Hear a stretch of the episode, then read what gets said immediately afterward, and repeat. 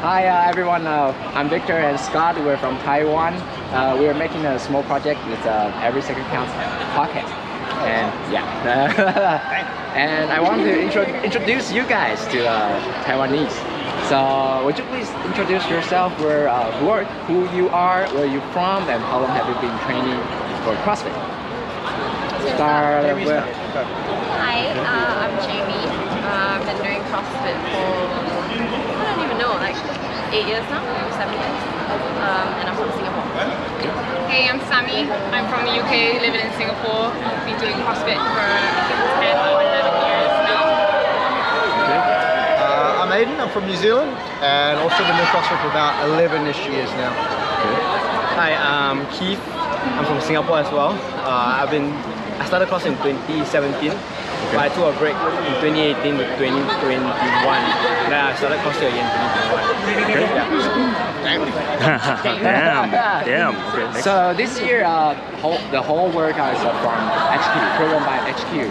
So do you prefer this style or uh, previous ones like just two workouts or none of the workout from HQ? Uh, I think the symmetry of this year was better. So I think although a lot harder across the six tests, there was more work to be done and more challenging work, but I think it made a lot more sense overall. More challenging, more fulfillment. Yeah. We agreed after, yeah. Okay. Any comment?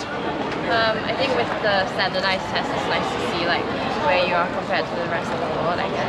Um, but yeah, it was pretty challenging. Okay. Yeah, I know you guys are qualified for uh, semi-final or regionals for so many times. What's the uh, key element to make you achieve this? Team chemistry. Oh, uh, Rich, Richmond. Richmond. Not Richmond. uh, no, yeah, we, we've been lucky. This is our third year we've qualified for semi-finals in a row. Um, and honestly, I think it's just the fact that we kind of enjoy each other's company, which makes it easy. So uh, I think that's probably the, the number one reason. Okay. Nice. Uh, so uh, last question for me, uh, as a coach, athlete, how do you um, organize your work, training, lifestyle, make a balance one? A of sacrifices. Yeah, I think it's, uh, it's for Sammy, well at least for myself I can speak, um, it's kind of developed over the years. As you sort of start to get a little bit older, the priority shifts away from being that athlete all the time to having to sort of make it a, almost a secondary part of your life. But what that means is that when you have your time to train, you, you try to put all your effort into it and, uh, and then the rest of your time doing all the other stuff that we have to do. Yeah. We have to be very organized, Okay. which we're not good at.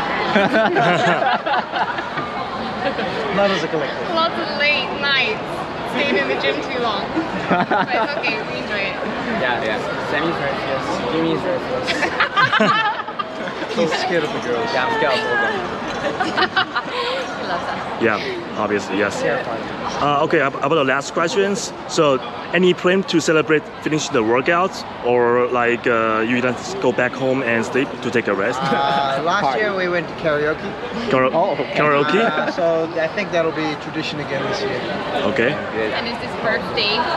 Oh, happy birthday. Happy, Tuesday. Uh, Tuesday, okay. Happy birthday. happy Thursday. 33 years welcome. old. so I heard you're go- this is the last year for your teens, Yeah. right? Good luck for all of you. Thank you. Yeah.